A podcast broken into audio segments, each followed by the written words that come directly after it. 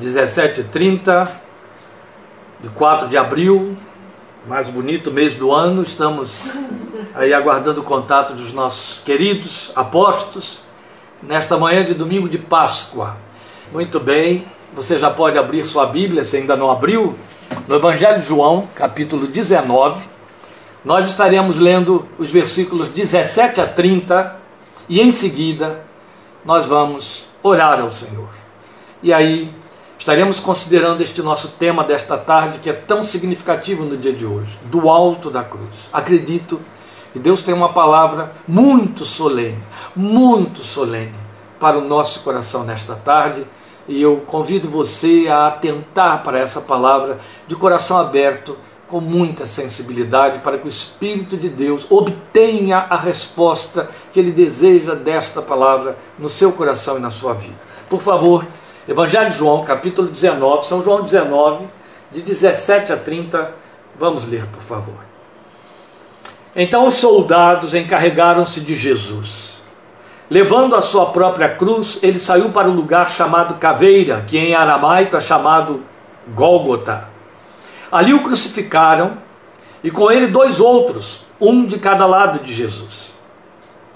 Pilatos mandou preparar uma placa e pregá-la na cruz com a seguinte inscrição: Jesus Nazareno, o Rei dos Judeus. Muitos dos judeus leram a placa, pois o lugar em que Jesus foi crucificado ficava próximo da cidade e a placa estava escrita em aramaico, latim e grego. Os chefes dos sacerdotes dos judeus protestaram junto a Pilatos: Não escrevas o Rei dos Judeus, mas sim que esse homem se dizia Rei dos Judeus. Pilatos respondeu: O que escrevi, escrevi. Tendo crucificado Jesus, os soldados tomaram as roupas dele e as dividiram em quatro partes, uma para cada um deles, restando a túnica. Esta, porém, era sem costura, tecida numa única peça de alto a baixo. Não a rasguemos, disseram uns aos outros, vamos decidir por sorte quem ficará com ela. Isso aconteceu para que se cumprisse a escritura que diz: dividiram as minhas roupas entre si e tiraram sortes pelas minhas vestes. Salmo 22. Foi o que os soldados fizeram. Perto da cruz de Jesus estavam sua mãe, a irmã dela, Maria, mulher de Clopas, e Maria Madalena. Quando Jesus viu sua mãe ali, e perto dela o discípulo a quem ele amava, disse à sua mãe: Aí está o seu filho. E ao discípulo: Aí está a sua mãe. Daquela hora em diante, o discípulo a recebeu em sua família.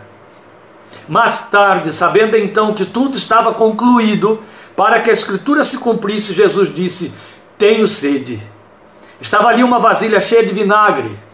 Então embeberam uma esponja nela, colocaram a esponja na ponta de um caniço de sopo e a ergueram até os lábios de Jesus. Tendo-o provado, Jesus disse: Está consumado. Com isso, curvou a cabeça e entregou o Espírito. Este é o nosso texto, o texto base.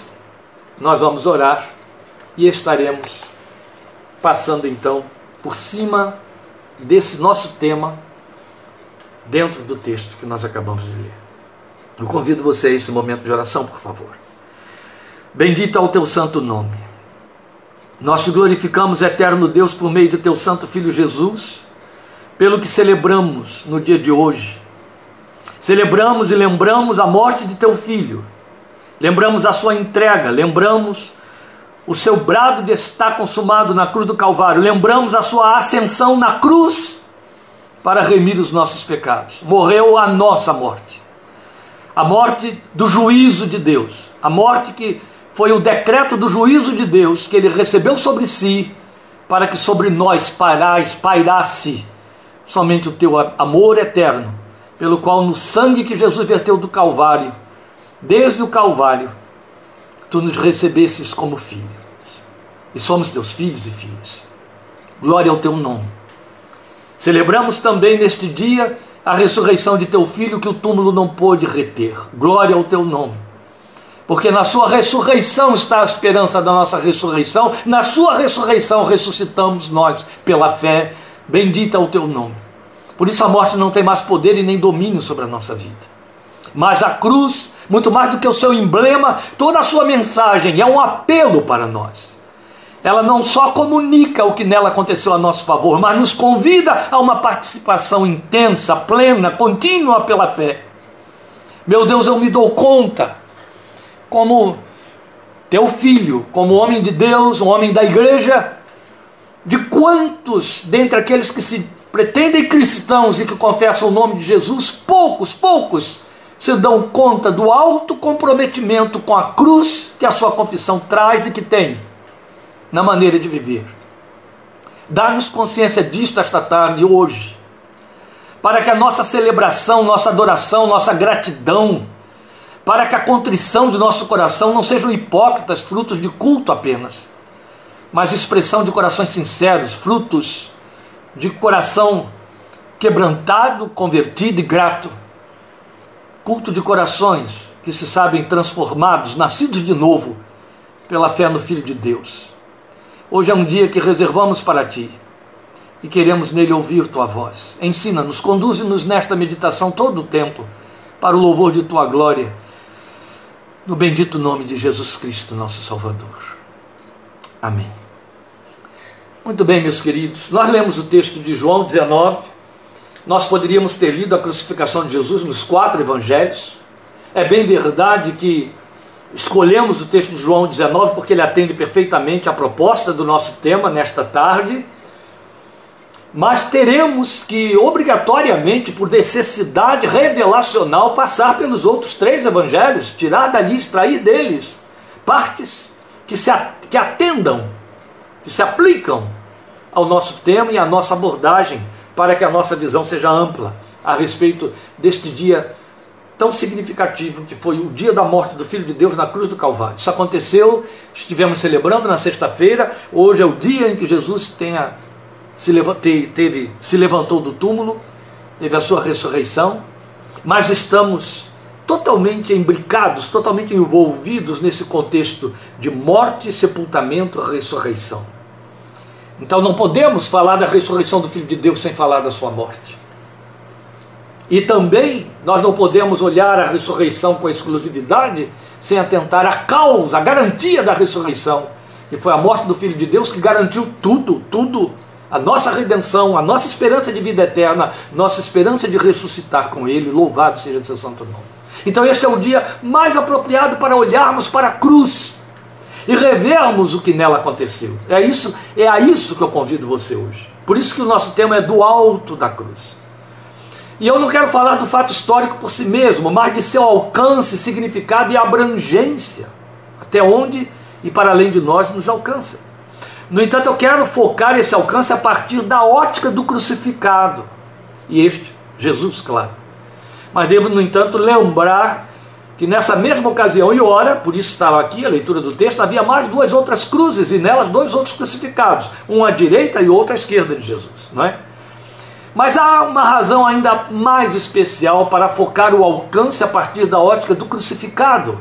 E como eu tinha dito quando anunciei a nossa ministração de hoje aqui, ela é solene e sagrada, porque ela nos compromete de forma direta e completa. Então ouçam isso, meus queridos. Não há vida cristã verdadeira sem cruz e sem uma experiência redentiva, libertadora e transformadora a partir da cruz a partir daquilo que nela aconteceu em Cristo por meio dele. Qualquer experiência que se pretenda cristã, sem um foco completo na cruz, sem uma identificação com a cruz, é religiosidade insípida, nominal. Você pode se tornar excelente membro de igreja e ativista do evangelho ou da igreja evangélica. Mas sem credibilidade, sem credenciamento espiritual, se não estiver altamente comprometido com a cruz e com o que nela aconteceu. Foi ele mesmo, Jesus, quem ao longo do seu ministério de mais de três anos de caminhada pela Galiléia, pela Judéia, insistentemente anunciou que passaria pela morte e morte de cruz. Jesus disse isso desde o início do seu ministério, os discípulos não davam atenção, porque a ideia não batia, não encaixava com as suas expectativas messiânicas de um poderoso libertador político de Israel da opressão do glorioso Império Romano, Império Mundial. Então a ideia desse Messias morrer e ainda morrer crucificado como maldito porque esta era a sentença para quem ia para a cruz, isso não podia entrar na cabeça deles. No entanto, Jesus não escondeu isso deles em nenhum momento, porque ele viveu sob a sombra da cruz. Sabia que o povo em cujo tempo nasceu, e aí isso incluía os próprios judeus daquela época, da sua, daquela geração, esse povo conhecia o significado da morte na cruz. E então ele não hesitou em desafiar seus seguidores, deixando a eles claro que segui-lo era assumir compromisso com a cruz e a morte que ela reserva. Foi por isso que nós o ouvimos dizer, e meus queridos, eu devo dizer a você, você há de concordar comigo que este é um dos versículos menos atentados, menos observados na nossa confissão e leitura dos evangelhos. Quem quiser vir após mim, renuncie a si mesmo, tome a cada dia a sua cruz e siga-me. Olha que detalhe importante que Jesus disse: pretende me seguir, quer vir após mim, quem quiser vir. Renuncie a si mesmo, negue-se a si mesmo, tome a cada dia a sua cruz e siga-me. Deve ter sido um impacto tão grande eles ouvirem isso. Tome a cruz. Nós fizemos uma, um reducionismo da profundidade e alcance desta proposta Tome a Cruz, que chega a ser um aviltamento do seu significado. As pessoas tornaram isso um adágio popular tão vazio de, de verdade, quando elas dizem: essa é a minha cruz, é a cruz dele, Fulano é uma cruz na minha vida. Deveríamos ter mais temor ao fazer esses tipos de pronunciamentos, por mais corriqueiros e populares que eles sejam. Porque quando o Filho de Deus disse: Tome a sua cruz e me siga, ele não estava criando um emblema teórico. Ele estava dizendo é, o que ele estava dizendo é: se você quer ser meu seguidor, saiba, você vai parar na cruz. Vai haver uma crucificação. Paulo traduziu isso para nós da forma menos simpática possível, mas absolutamente verdadeira, e por isso que não podia ser simpática, quando ele diz: os que são de Cristo crucificaram a carne com as suas paixões. Entende? Essa é a cruz que, como seguidores de Jesus, espera por mim e espera por você. Isso ficou valendo para todos os seus seguidores a partir daquele momento. Talvez nem todos atentaram ao fato de que ele avisou que a crucificação seria uma sombra diária na vida de seus seguidores. Você me ouviu acabar de dizer aqui aquilo que você ouve tantos intérpretes das Escrituras repetirem com verdade. Jesus viveu sob a sombra da cruz, mas outro tanto, ele nos colocou sob a sombra da cruz, da nossa cruz. A cruz de identificação com ele, quando ele disse: Tem de me seguir tomando a cruz a cada dia. Tome a cada dia a sua cruz. Então ele disse que os seus seguidores também viveriam debaixo da sombra da cruz. E do entendimento de significado desta mensagem, o apóstolo Paulo derivou o conceito que nos ensinou quando ele disse o que está em 2 aos Coríntios, capítulo 4, versículos 10 e 11. Trazemos sempre em nosso corpo morrer de Jesus para que a vida de Jesus também seja revelada em nosso corpo. Algumas versões dizem nosso corpo mortal. Pois nós que estamos vivos, Paulo diz, somos entregues à morte por amor a Jesus, para que a sua vida também se manifeste em nosso corpo mortal. É um texto solene. Nós que estamos vivos, ele diz, somos sempre entregues à morte por amor a Jesus. Isto se chama crucificação. Somos sempre entregues à morte por amor a Jesus para que a sua vida, a vida de Jesus, também se manifeste em nosso corpo mortal. Foi por isso que no outro é, é, desdobramento ele disse: dia após dia morro, cada dia eu morro. Anos mais tarde, depois desse pronunciamento aí, o mesmo Paulo vai declarar: Estou crucificado com Cristo, vivo, não mais eu, mas Cristo vive em mim. Isso está em Gálatas 2,20. Outro tanto, também foi dele a fala proclamadora em que ele disse: Longe de mim gloriar-me, a não ser na cruz de nosso Senhor Jesus Cristo, pela qual eu estou crucificado para o mundo e o mundo está crucificado para mim. Sabe o que significa? Eu disse aqui há pouco que a morte da cruz era a morte dos malditos, era a morte para os malditos, era a morte execrável, era a morte para a ralé, era a morte para aqueles que o Império Romano chamava de indignos, indignos de viver e indignos de ter uma morte decente. Então tinha de ter a morte da cruz, que era opróbrio. E ela era escândalo para os judeus. Quando Paulo diz, por causa da cruz de Cristo, eu só me glorio nessa cruz de Cristo, de nosso Senhor Jesus Cristo. E por ela eu estou crucificado para o mundo, e o mundo está crucificado para mim. O que ele está dizendo é: eu sou maldito para o mundo, e o mundo é maldito para mim. Eu comecei tudo isso dizendo: nós vamos tratar do significado da cruz pela forma mais solene como a Bíblia mostra ela para nós. Responsável, cristocêntrica, exatamente como é a proclamação do Evangelho. Esta fala de Paulo traduz resposta de fé ao anúncio de Jesus. Está plena de alcance, de abrangência em seu significado para uma vida de seguidor verdadeiro, não nominal de Cristo Jesus, o Deus que se entregou no Calvário por nós. Essa fala de Paulo apóstolo é a que nos pertence na mesma medida. Pertenceu a ele e pertence a mim e a você também. Porque Jesus não tem um seguidor que vai para a cruz e outro que pode ficar usufruindo dela. Não. Se alguém quiser vir após mim, tome a sua cruz. Negue-se, tome a sua cruz. Não vai poder tomar a cruz se primeiro não se negar. Tome a sua cruz. Amém, meus queridos? Preste atenção. Você é seguidor de Jesus, foi o Filho de Deus, o autor da fé, aquele que morreu na cruz do Calvário, que disse: Quer me seguir? Tome também a sua cruz. Me siga carregando a sua cruz. Aprenda que você vai se crucificar, vai ser crucificado carrega a sua cruz. Só que a cruz de Jesus foi imposta sobre ele. Ele está te convidando a voluntariamente assumir uma cruz por amor a ele. É isso. O seguidor de Jesus assume a cruz, consciente do que está fazendo, por amor dele. Não é uma cruz que o Evangelho joga sobre os seus ombros. Não. É uma cruz que você assume consciente em resposta ao que o Evangelho fez na sua vida. Estamos entendidos? Eu espero que sim.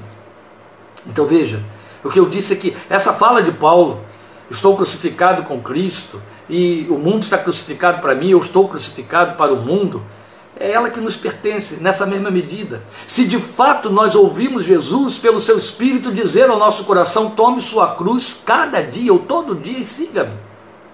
Traduzindo em significado direto e prático, não há cristianismo sem mortificação diária do que a carne, a herança mundana tem em nós.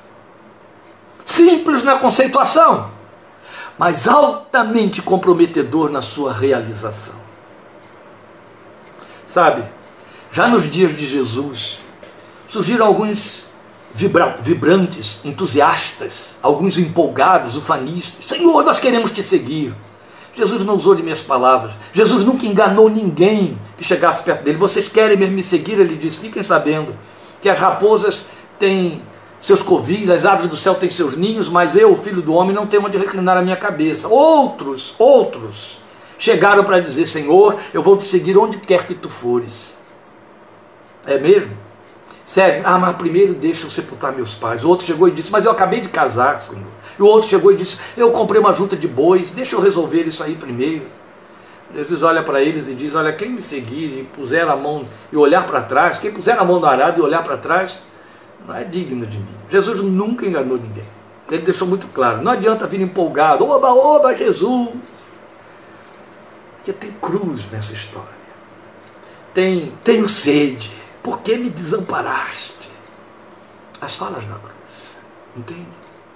Tome sua cruz todo dia e siga-me. Eu quero esclarecer mais uma vez um ponto, vou voltar a ele para tirar da nossa mente essas saídas pela esquerda que são reducionistas e até blasfemas. A cruz não é problemas da vida, fardo da vida. A começar porque muitos dos problemas e fardos são nossas más escolhas, são colheita de nossas más semeaduras. A cruz não é o que o outro faz comigo. A cruz não é o peso que alguém representa na minha vida. Isso não é cruz. A sua cruz é a sua renúncia por amor a Cristo Jesus. É a sua entrega por amor a Cristo Jesus. Por isso que ele diz: tem que primeiro se renunciar, depois tomar a cruz. É a autocrucificação. Então, é simples na conceituação, mas compromete muito quando se trata de realização, porque não há como segui-lo sem subir a cruz. Amém? Não há como segui-lo sem subir a cruz. Não há como segui-lo sem morrer na cruz. Não há como segui-lo sem ter um encontro no alto da cruz. Não há como ser dele sem estar com ele na cruz. É muito bonito cantar, quero estar ao pé da cruz, à sombra da cruz. Mas Jesus te convida não para estar ao pé da cruz nem à sombra da cruz, para estar com Ele nela. Porque, na verdade, a cruz não pertencia a Ele, era minha e sua. Aquela morte não era dele, era a minha morte e a sua morte. Então ele nos convida para ir para a cruz, onde ele nos substituiu. Por isso que a gente diz tecnicamente, teologicamente verdadeiramente que a morte de Jesus foi morte substitutiva, ele morreu em nosso lugar. Toda experiência espiritual que não carregue nesse significado e comprometimento não passa de ufania falsa, de espiritualidade meramente de culto, lazer da fé, sem lastro, sem eficácia, sem permanência espiritual. Meus irmãos, é muito fácil ser crente num culto, é muito fácil ser crente cultuando. O culto tem muita festa, culto tem cara de festa, tem clima de festa e é absolutamente pertinente. A Bíblia diz que o povo de Deus é um povo que conhece o som festivo, o som de festas.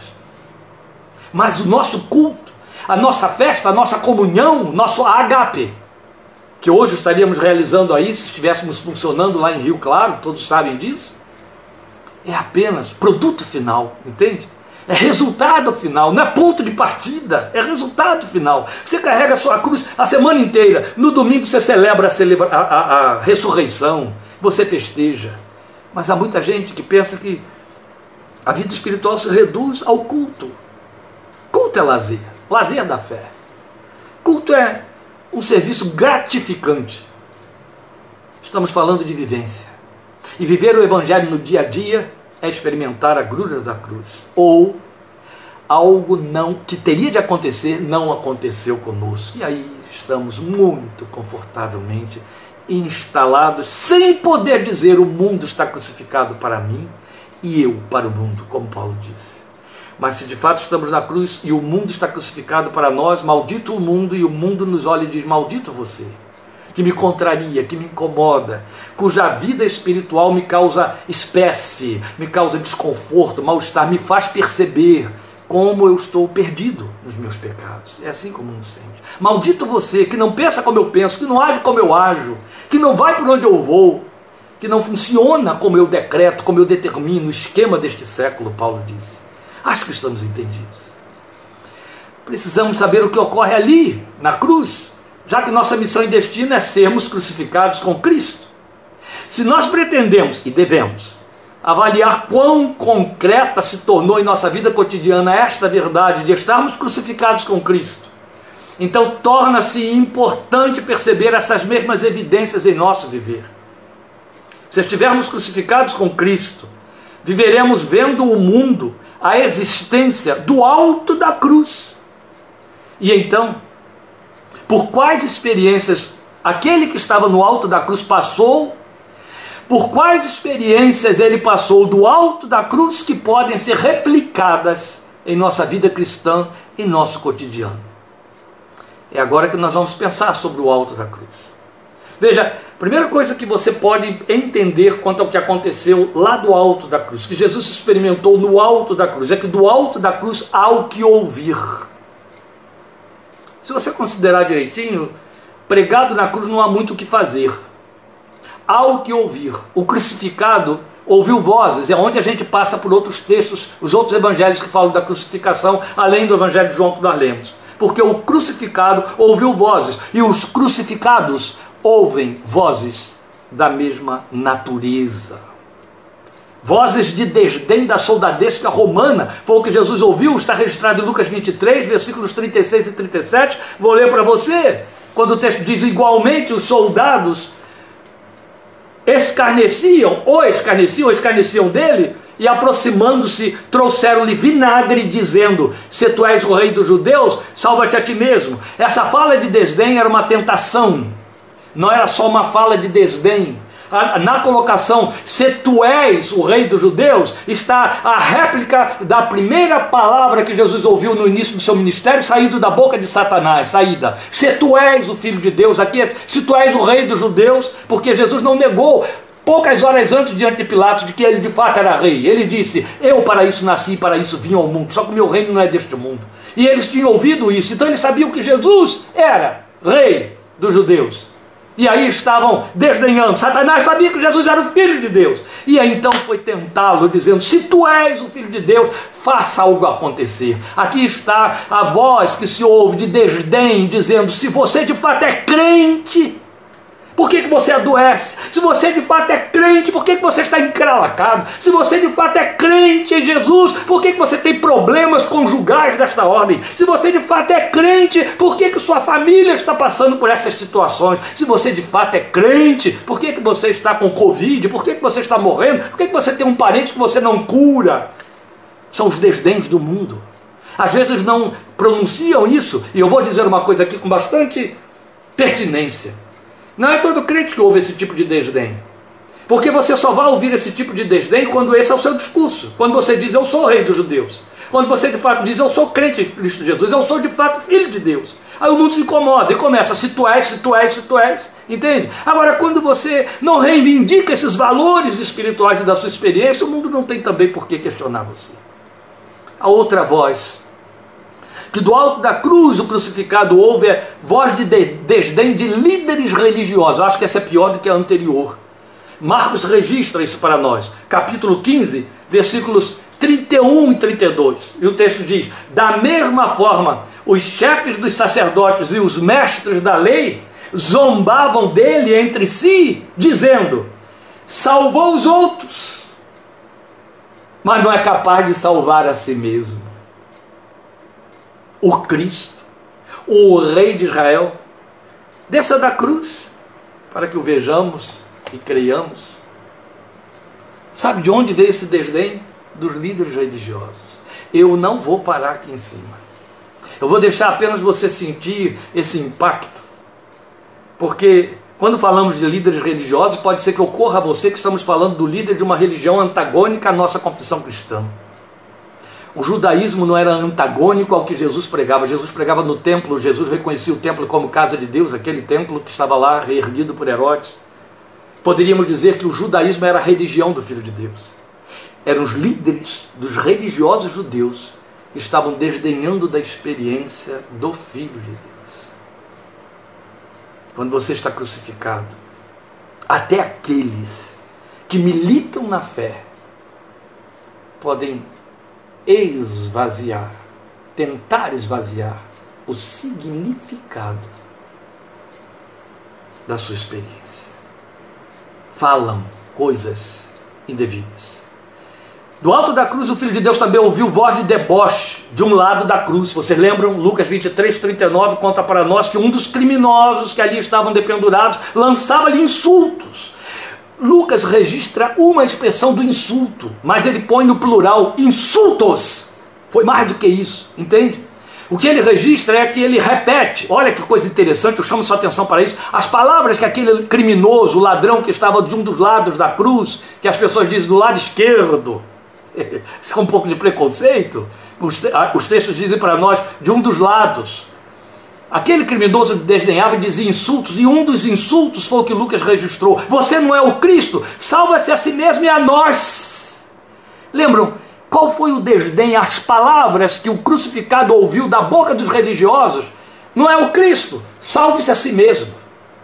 Percebe? Agora você tem um criminoso, um maldito com fato de verdade, condenado pela lei dos homens, dizendo as mesmas palavras que os religiosos, os que conduziam a fé, os que tinham que dizer o que a Bíblia fala, a boca fala do que está cheio o coração, os que tinham que dizer coisas de glorificação a Deus, que edificam os que ouvem, estavam repetindo as palavras próprias do condenado, daquele que não tem temor de Deus, daquele que debocha de Deus até as vésperas, nos instantes finais da sua morte. Ele estava usando a mesma linguagem dos líderes religiosos. Isso é diabólico ou não é? Isso é carnal ou não é? E do, do alto da cruz é o que se ouve. Então, aquilo que você pode ouvir daquele que é inimigo da cruz, é o que estava acontecendo aqui, você pode ouvir até de líderes religiosos também, se você estiver no alto da cruz. Resolve esse seu problema, você não tem fé, você não é crente, você não é espiritual, você não ora, você não jejua, você não vive indo à igreja o tempo todo. Por que você está passando por isso? É muito sério. Ou resolva esse nosso problema, traduzindo a linguagem daquele ladrão que estava ali ao lado. Salve-se a si mesmo e a nós também. Mas do alto da cruz também se pode ouvir voz de arrependimento e de súplica. E ele ouviu do outro lado da cruz. De um lado, ele ouviu a voz de desdém e de insulto. Mas do outro lado, ele ouviu a cruz. E do alto da cruz você também ouve voz de arrependimento e de súplica. Lucas 23, 42 registra o que o outro ladrão disse. Jesus, lembra-te de mim quando entrares no teu reino. Presta atenção no que eu vou lhe dizer. Você percebeu que o, ladrão que insultou usou a mesma linguagem dos líderes religiosos? Agora veja o outro ladrão, o ladrão penitente. Ele usa uma linguagem que é toda soldadesca, que os líderes religiosos, que o outro condenado não conheciam e não sabiam usar.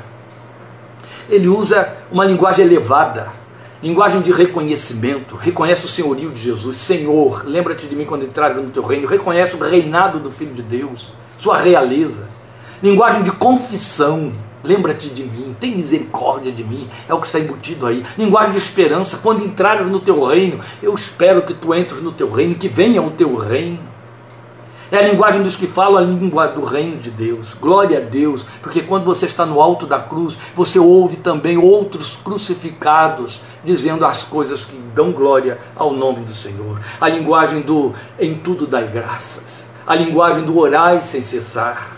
A linguagem que invoca dizendo: lembra-te de mim. A linguagem de quem ora. Entende? Esta é a linguagem que você ouve também quando está do alto da cruz. Então não ouve só desdém, não ouve só insulto, não ouve só tentação, não ouve só desprezo, mas ouve o que edifica. Ouve os filhos de Deus ao seu lado, fazendo a mesma coisa que você faz, buscando perdão, buscando a sua face, buscando, falando de sonhos espirituais. Lembra-te de mim quando entrares no teu reino. Mas do alto da cruz também há o que ver, não é só o que ouvir. E ao mesmo tempo que ele ouvia, ele via o comportamento deles, lá de cima. Então ele viu o olhar de desdém e deboche dos religiosos no mesmo nível dos pagãos de Roma. Presta atenção, aqueles religiosos estavam agindo exatamente como o ladrão que estava em um dos lados e como a soldadesca romana que era, segundo a história, a ralé de Roma que Roma jogava para Jerusalém. Era uma forma de Roma punir seus piores soldados, assim como Pilatos. Pilatos foi jogado para Roma porque Roma se desfez de Pilatos. Roma, para punir um mau soldado, um mau general, ela punha, era quase que um, um expróbrio, ela punha em Jerusalém, que era uma província rebelde, uma província difícil, eles eram punidos estando lá. Então imagine que tipo de gente era aquela gente que estava ao redor da cruz, aquela gente que pendurou Jesus na cruz do Calvário. Pois lá de cima, quando o Senhor os, os vê, eu estou dizendo que de lá, do alto também se vê, o que ele viu não era nada bom de ver. Ele viu essa miscelânea de comportamento ele viu os olhares dessa gente, olhar de desdém e de deboche, mas o olhar de desdém e de deboche da soldadesca ralé era o mesmo olhar de desdém e deboche dos líderes religiosos. Era o mesmo olhar de desdém e deboche do ladrão, talvez ali à sua esquerda, como querem alguns. Isso dói. Quando você está no alto da cruz, você consegue discernir esse tipo de olhar, você consegue discernir o comportamento que mobiliza as pessoas. É assim. Porque ao mesmo tempo que a Bíblia diz que nós não andamos pelo que vemos, andamos por fé, o mundo anda pelo que vê. Isso é muito sério. Mas o que ele viu também lá do alto, e que nós também podemos ver, é o mundo de espectadores a seus pés, entre debochados, curiosos, atônitos, angustiados e arrependidos. Há essa miscelânea de pessoas que nos cercam ao redor da nossa cruz.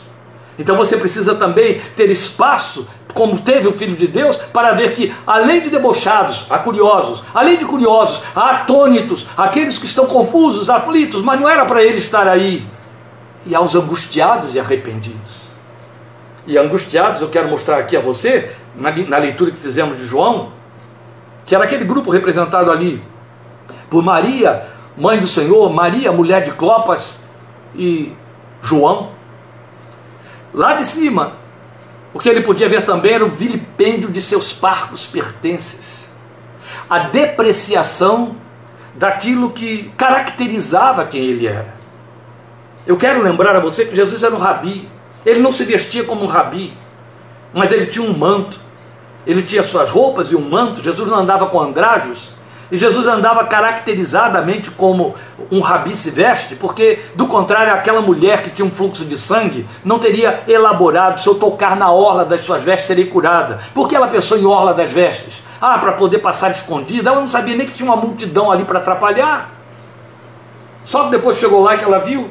É porque ela entendia que se ele era um rabi, a orla das suas vestes costumavam ter, não a de Jesus, mas assim pertencia, era a experiência dos rabis e da lei, dos rabinos de Israel, que tinham franjas amplas na, na, na borda das suas vestes, onde colocavam textos das Escrituras. Quanto mais maior fossem as franjas, mais vaidade religiosa eles tinham. É claro que nós não estamos atribuindo isso a Jesus, mas eu estou mostrando a você o fato de que Jesus tinha roupas que o caracterizavam. E essas roupas, esses pertences, foram reputados por nada. Isso nos fala desse tipo de coisa que do alto da cruz nós podemos ver.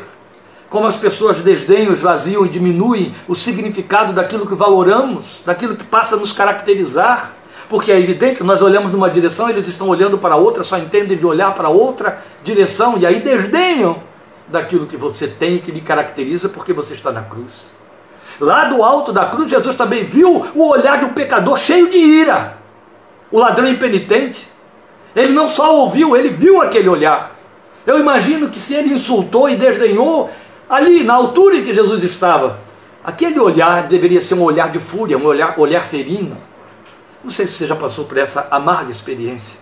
Se passou, é porque por causa do seu, da sua confissão, é porque de fato você está no alto da cruz mas também dali se pode ver o olhar de um pecador arrependido e súplice, que foi o outro ladrão. E esse olhar derrete o coração, quebranta o coração, esse olhar atrai, porque esse olhar é divino.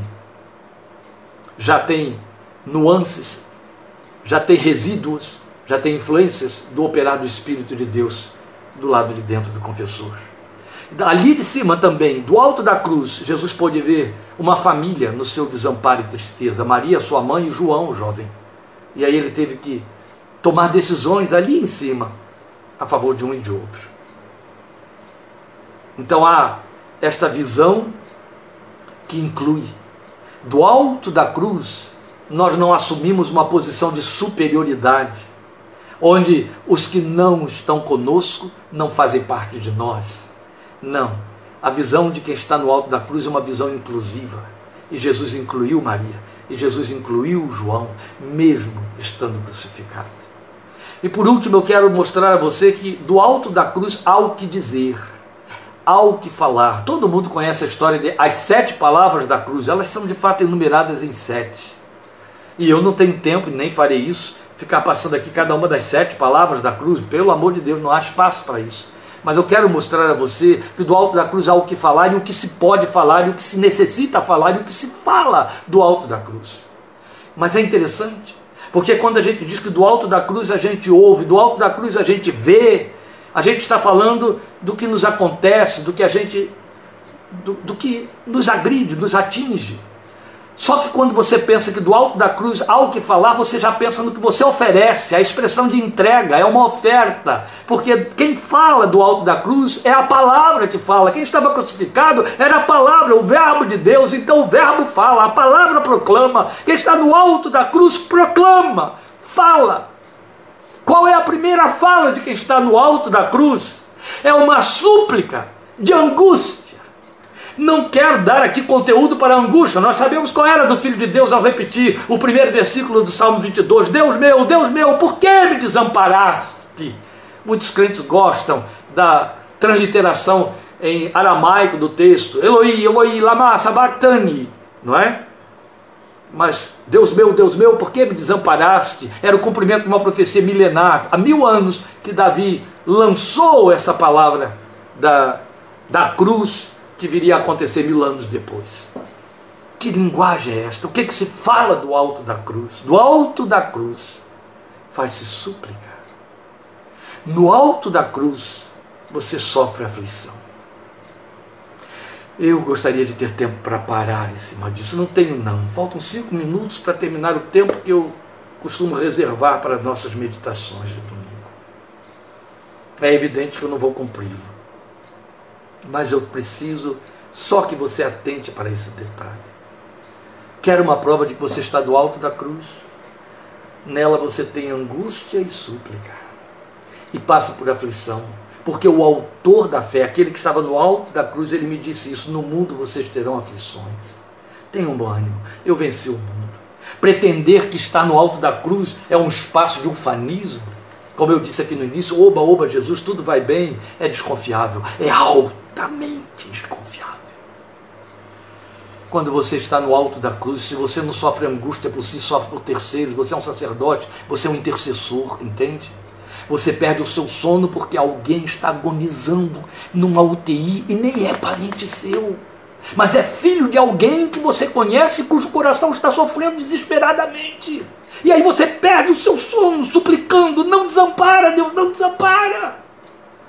Porque você está no alto da cruz, você é intercessor, você suplica, você se aflige. Se não forem suas próprias aflições, é por causa da aflição, de, aflição por causa de terceiros. Esta é a fala, a primeira fala que você tem no alto da cruz. A fala de súplica por alívio ao sofrimento que a crucificação acarreta. Tenho sede. E aqui está uma prova incontestável de que se está no alto da cruz. De que, que se tem sede no alto da cruz? Sede de tudo aquilo que aquelas falas, aquelas vozes, aquelas visões, ou melhor, aqueles sonhos, tiraram de você. Sede de Deus. Sede de alimento, sede de alívio, sede de refrigério sede de companhia. Quem está no alto da cruz, via de regra, fica sozinho. Do alto da cruz existe a fala de perdão aos que nada sabem. Perdoa-os porque não sabem o que fazem. É a capacidade de assumir isso. Como é difícil a gente entender que tem de perdoar porque o que o outro está fazendo, ele não tem alcance do mal que está causando ou ele é produto de, um, de, um, de, conteúdos que foram formados dentro dele. Deus vê assim, mas quando você está no alto da cruz com Jesus, você vê pela ótica do Filho de Deus. Perdoa, não sabe o que faz. Releva isso. Essa é a fala da cruz. E também há a fala do perdão consciente, do perdão com lastro, do perdão com causa, a fala de perdão ao arrependido em verdade te digo que hoje mesmo estarás comigo no paraíso, que, que tem ao mesmo tempo fala de perdão e de oferta, fala de perdão e de elevação, de transformação, de libertação. Eu falei que na cruz, é a cruz é lugar de inclusão. E ali está a voz do perdão. É impossível estar na cruz sem ser perdoador. Entende? E se não se é perdoador, há que desconfiar em que cruz estamos pendurados, se é que estamos em alguma. Entende? Há também, outro tanto, a fala de cuidado para com os domésticos que se gerencia. A Bíblia diz que se alguém não tem cuidado dos seus, dos domésticos da fé, é o mais infiel de todos os homens. Jesus olha para sua mãe e diz: Mulher, eis aí teu filho. Olha para João e diz: Filho, eis aí a tua mãe. E reconhece como sua mãe e reconhece como um filho, e o chama de filho ainda que esta fosse uma linguagem inteiramente terna e afetiva, mas ele estava ali dando cuidado, ele estava ali resolvendo a questão social, ele estava ali se envolvendo. Eu me lembro de uma vez ter ouvido um líder dizer: Eu estou seguindo o Evangelho, se minha família não quiser vir, eu estou no barco, eles que se afoguem. Isso é impiedade, isso não é estar no alto da cruz. Quando eu estou no alto da cruz, eu me volto para aqueles que estão à minha sombra. A Bíblia diz isso: o justo é um guia para os seus companheiros. A Bíblia diz que somos como árvore plantada junto a ribeiros de águas, que no tempo da seca ainda vai dar os seus frutos. Então todos vão se esconder ali debaixo da sua sombra. A palavra de Deus diz em Isaías 32 que nós somos como a sombra de uma grande rocha no deserto, como água em terra seca, que somos como abrigo no temporal. No alto da cruz há tudo isso para oferecer: há agasalho, entende? Há cuidado, há acolhimento. Essa é a fala que quem está no alto da cruz oferece, porque o coração está crucificado. Por último, a fala da submissão e da entrega. Depois de ter dito Está consumado, essa é a sexta fala. Ele diz: Pai, nas tuas mãos entrego o meu espírito. É a sétima fala. E isso fala para nós de submissão e entrega. Ele já tinha feito esta entrega e esta submissão lá no Getsemane. Não seja feita a minha vontade, mas a tua. Mas agora ele está ali na cruz do Calvário, onde tudo está se consumando e dizendo: Acabei a carreira, guardei a fé. Não foi isso que Paulo, que diz: Estou crucificado com Cristo, falou? Paulo falou exatamente isso lá do alto da sua cruz. Acabei a carreira guardei a fé. A cruz, quando você está nela crucificado com o Filho de Deus, você tem um compromisso que é cabal, um compromisso que é completo, que vai até o fim, entendeu? Vai até o fim. Acabei a carreira, está consumado. Pai, eu entrego nas tuas mãos o meu espírito. Isso fala de vida rendida, isso fala de vida com esperança, isso fala de vida que tem propósitos, sonhos que vão para além do nível em que o sol está e se põe. Entende, amados? Não há como pensar na cruz como se ela fosse apenas um emblema. De jeito nenhum. A cruz emblemática, ela, ela fica vazia. A cruz de identificação com Cristo pela fé está ocupada pelo coração que crê e nela vive para Ele. E esse coração, que precisa ser o nosso coração, com certeza pode esperar e dizer com autoridade e certeza: se sofrermos com Ele, também com Ele reinaremos ou seremos glorificados. Se fui crucificado com Cristo, também com Ele ressuscitarei. E a linguagem magnânima e magnífica de Paulo em Filipenses capítulo 3, versículos 10 e 11, um dos textos mais sublimes para mim, mais atraentes. Quando o servo de Deus diz ali, e esta tem que ser a nossa linguagem, o nosso sonho, só lá do alto da cruz você pode dizer isso. Quero conhecer Cristo tornando-me com ele em sua morte, tornando-me como ele, como ele em sua morte, para de alguma forma alcançar a ressurreição dentre os mortos. Veja, quero conhecer Cristo, tornando-me como ele em sua morte, tomando a forma da sua morte, para de alguma forma alcançar a ressurreição dentre os mortos.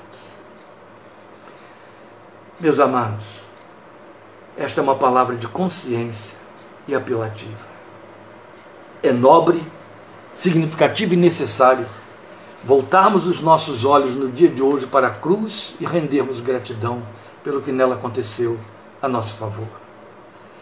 Mas é quase vil fazer isso sem considerar que antes disto acontecer houve um apelo para mim e para você. Quer me seguir? Disse o Senhor da cruz. Tome a sua cruz e me siga. Seja crucificado comigo, identifique-se comigo. Sabe aquele texto que eu acabei de citar, de Filipenses 3, 10 e 11? O apóstolo Paulo textualmente diz isso. Ele diz que ele quer ter comunhão com Cristo em seus sofrimentos.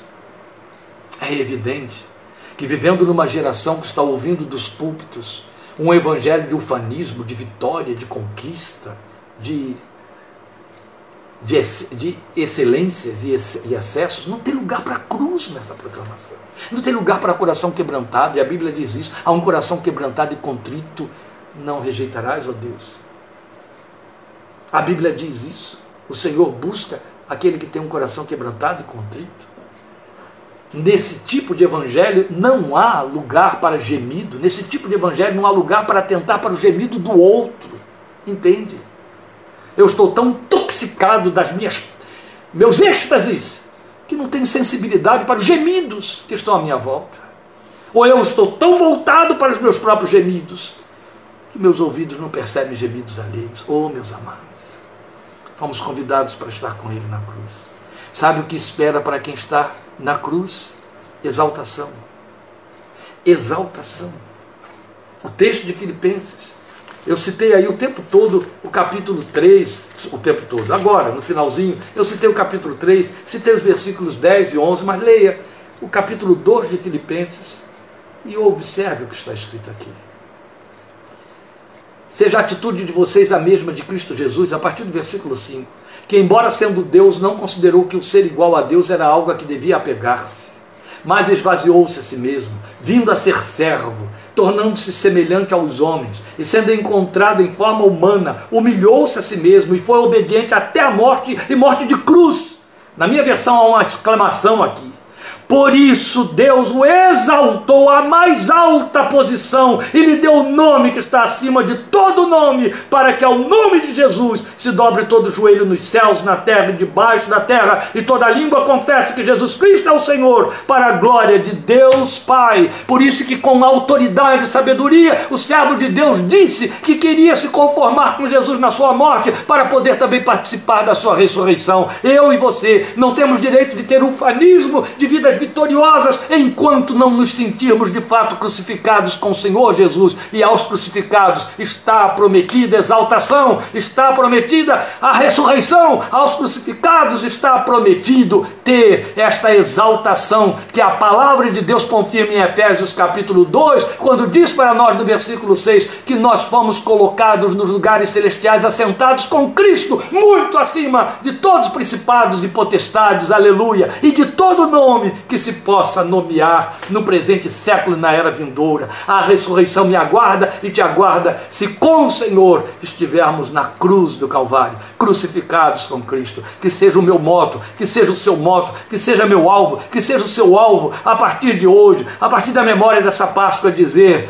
não mais eu vivo, mas Cristo vive em mim, e a vida que agora vivo na carne, vivo-a pela fé no Filho de Deus que me amou e se entregou a si mesmo por mim, de maneira que podemos dizer, possamos dizer, com a mesma autoridade e liberdade: já estou crucificado com Cristo, já estou crucificado com Cristo, longe de mim me gloriar a não ser na cruz de meu Senhor Jesus Cristo. Não é somente porque ele morreu lá e eu não tenho parte nisso, não! Morreu na cruz e eu estou crucificado com ele de tal maneira que o mundo está crucificado para mim e eu estou crucificado para o mundo. Seja esta a sua experiência. Você quer seguir a Jesus? Tome a sua cruz, vá para o Calvário e espere que no tempo certo ele te ressuscitará e exaltará diante daqueles que te cercam. Deus te abençoe, te fortaleça, te guarde. Uma Páscoa feliz ainda neste término de domingo, estejamos juntos quarta-feira, em nome do Senhor Jesus, oito e meia da noite. Se você não estiver ali, dia 18, estaremos juntos aqui outra vez. Muito obrigado por sua participação e atenção. A paz do Senhor Jesus, que a graça e a paz do Senhor esteja sobre o seu coração, sobre a sua família, protegendo, guardando, dando resposta ao seu clamor intercessor de filho e de filha de Deus a favor daqueles que à sua volta estão padecendo dores. Deus te abençoe, guarde e fortaleça, em nome de Jesus. Amém? Obrigado pela sua participação.